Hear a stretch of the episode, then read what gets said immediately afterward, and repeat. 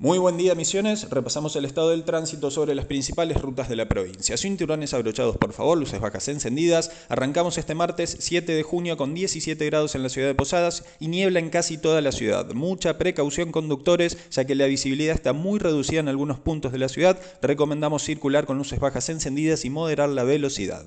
Vamos al oeste de la ciudad que ya tiene gran caudal a esta hora de la mañana y la visibilidad no alcanza al kilómetro. Además de la hora de travesía urbana, se van a encontrar con demoras desde el ingreso a 40 hasta la avenida Monseñor de Andrea. En el caso del acceso sur, tener por favor mayor precaución, ya que tenemos una combinación de alto tránsito, mayor velocidad de circulación y visibilidad extremadamente reducida, ya que al estar al lado del río la niebla se intensifica. Les recomiendo aumentar la distancia respecto a los demás vehículos, respetar el carril de circulación y utilizar luces bajas encendidas en todo momento. Es importante la circulación en este momento sobre la Ruta Nacional 12, al menos hasta Puerto Rico van a encontrarse con caudal alto de vehículos circulando sobre la ruta y si a eso le sumamos los bancos de niebla, estamos hablando de un combo con el que hay que cuidarse. ¿Cómo? Dejando el pie más liviano y sumando paciencia al viaje, que siempre es mejor llegar tarde que no llegar.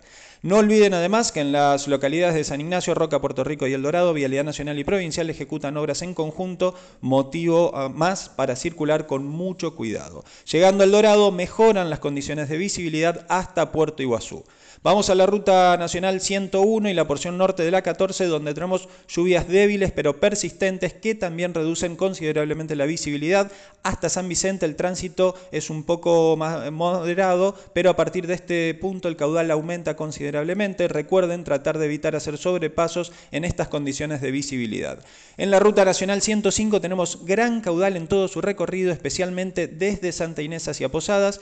Mucho cuidado, por favor, al transitar en la zona de obra del auto autovía, ya que literalmente no se ve nada por la niebla y tenemos grandes desniveles en las banquinas intervenidas por la obra. Mi consejo vial del día sería que eviten circular en estas condiciones, pero como sé que no es posible, reiteramos la advertencia. Disminuir la velocidad y circular solamente con luces bajas encendidas. Eso fue todo por hoy. Feliz día para los y las periodistas de la provincia. Les informó Néstor Ferraro para Reporte de Tránsito Misiones.